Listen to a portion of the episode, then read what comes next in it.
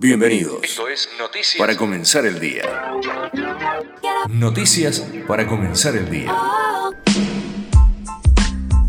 Muy bienvenidos al lunes 22 de mayo de 2023. En Argentina comenzamos la semana de mayo y el jueves y viernes son feriados por el 25 y el llamado puente del 26. Hoy, Economía anunciará que aumentan los límites para comprar con tarjetas de crédito. El anuncio será parte del llamado esquema de fortalecimiento del crédito al sector privado y mejoras del marco normativo. Básicamente se trata de una suba de los márgenes de compras con los plásticos avalados por los bancos. Pero algunos economistas decían por lo bajo que la medida es para tratar de que la gente no use billetes y así secar un poco la plaza de papeles y que al pagar 10 mil o 15 mil pesos no tener que llevar muchos billetes porque el papel de mil o dos mil pesos ya no tienen mucho valor. Los memoriosos recordaban que el corralito de caballo tenía el mismo principio, evitar que la gente use billetes, pero aquel fue compulsivo. También los economistas alertaron sobre el déficit de cuenta corriente. Ese es el índice que mide la diferencia entre los dólares que entran y los que salen del país. Ese indicador es algo así como una alerta de cada devaluación y se anticipó que para fin de año podría terminar con un déficit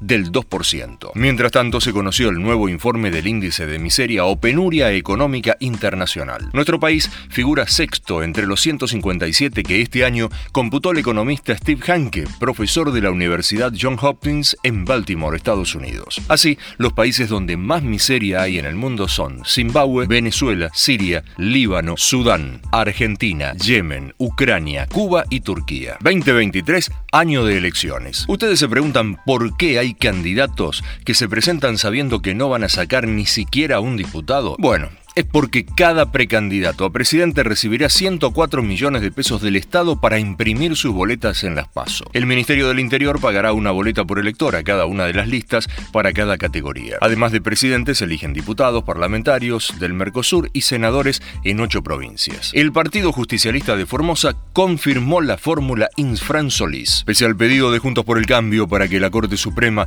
revise la constitución formoseña, el PJ provincial consagró esa fórmula para las elecciones del 25 de junio. Insfran, que fue electo en el Congreso del PJ, único encargado de negociar alianzas para decidir fórmulas, dejaría de lado al frente de todos para definir con ese nombre o con otro una fórmula única, dejando de lado al sector albertista y a quienes piden paso, como Daniel Scioli. Ya que hablamos del embajador de Brasil, trascendió que la precandidata vice es Victoria Tolosa Paz. Por su parte, el exministro Trota dijo que el mejor candidato es Kisilov, señalando que Massa tiene una silla caliente por los números de la inflación. Distinta fue la opinión del diputado Carlos Heller, quien dijo que lo ideal sería consensuar un único candidato, tal como lo quiere Massa, haciendo un guiño al ministro de Economía. Otro que quiere un candidato único, pero en la provincia es Maximiliano Abad. El radical dijo que hay que ir con con una propuesta unificada para ganarle al peronismo y a Milei. En una elección anticipada en Córdoba, Juntos por el Cambio le ganó al peronismo una intendencia. En Corral de Bustos la oposición captó el 51,4% de los votos y terminó con dos periodos consecutivos del justicialismo. En Tierra del Fuego,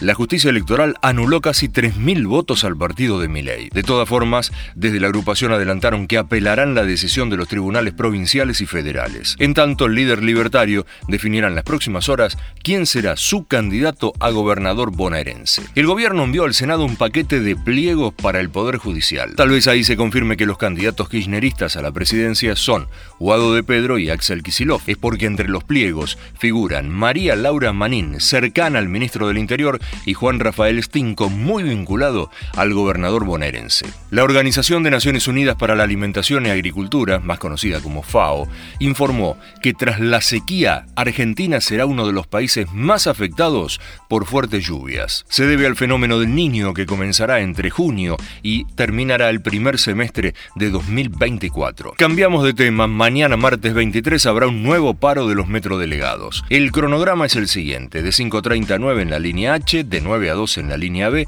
de 12 a 15 en la C, de 15 a 18 en la E y premetro, de 18 a 21 en la línea A y 21 a 24 en la línea D. En tanto, hoy lunes reabre la estación San Martín de la línea C tras trabajos de mantenimiento y remodelación. Mañana seguramente vamos a repetir el cronograma de paros para que a quienes están aquí en Capital y tengan que viajar en subte no los agarre por sorpresa. Hay más noticias en pocas líneas. A las 3 de la tarde de ayer cerró el paso Cristo Redentor por razones climáticas. Miles de chilenos que cruzaron a hacer compras no pudieron volver a su país. Encontraron asesinada a puñaladas al histórico dirigente de Federación Agraria Aldo Viscovich en su casa de En la provincia de Santa Fe. Hubo una falsa alarma de bomba en un avión de aerolíneas argentinas que iba a Miami. Evacuaron a los pasajeros y tras la revisión partió hacia su destino. Murió Antonio Cabrales, dueño de la empresa de café e hijo del fundador de la tradicional compañía. Tenía 83 años. En Cursucuatía, Corrientes, encontraron muerta a la periodista Griselda Blanco. Por el hecho fue detenida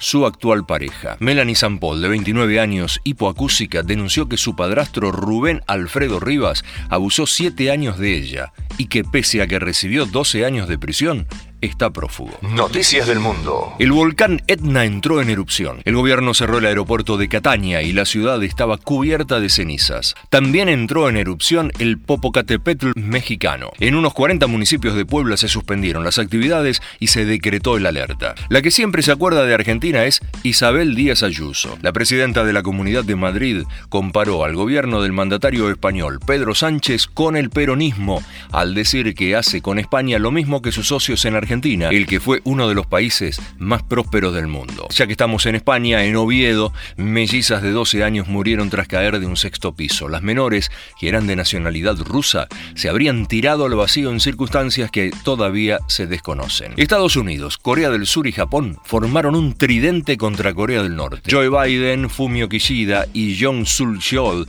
se reunieron durante la cumbre del G7 en Hiroshima y decidieron cooperar mutuamente ante los peligros que plantea la carrera armamentística norcoreana. El Partido Conservador Nueva Democracia ganó las elecciones en Grecia. El primer ministro Kyriakos Mitsotakis logró un 20% más de votos que la oposición de izquierda. En El Salvador, una estampida de un estadio de fútbol dejó un saldo de 12 muertos. En tanto, los aficionados lesionados fueron trasladados hacia hospitales cercanos. Periodistas y organizaciones no gubernamentales de Cuba cuestionaron la nueva ley de comunicación del gobierno comunista de la isla. El proyecto señala que los contenidos no pueden desestabilizar al Estado socialista. Noticias de deportes. El Manchester City se coronó campeón de la Premier League. Le ganó al Chelsea 1 a 0, pero ya había logrado el título por la derrota del Arsenal contra Nottingham Forest. El Paris Saint-Germain le ganó 2 a 1 al Auxerre. De esta manera quedó a un paso de conseguir el título francés. Por el Mundial Sub-20 Colombia le ganó 2 a 1 a Israel. Nigeria venció 2 a 1 a República Dominicana. Senegal perdió 1 a 0 con Japón. A Italia le ganó 3 a 2 a Brasil. Hoy juegan Inglaterra-Túnez, Francia, Corea del Sur, Uruguay, Irak y Gambia-Honduras. Finalizó la decimoséptima fecha de la Copa de la Liga Profesional. Belgrano y Talleres empataron 1 a 1. Sarmiento igualó con Huracán 0 a 0. Colón y Barraca Central terminaron 1 a 1 y River le ganó a Platense 2 a 1. En tenis, el ruso Danil Medvedev se proclamó campeón del Master 1000 de Roma. A los 27 años ganó su primer título en polvo de ladrillo y volverá a ser número 2 del ranking. Esto fue todo, o casi todo por hoy. Mañana, desde la madrugada, habrá más noticias para comenzar el día bien informado.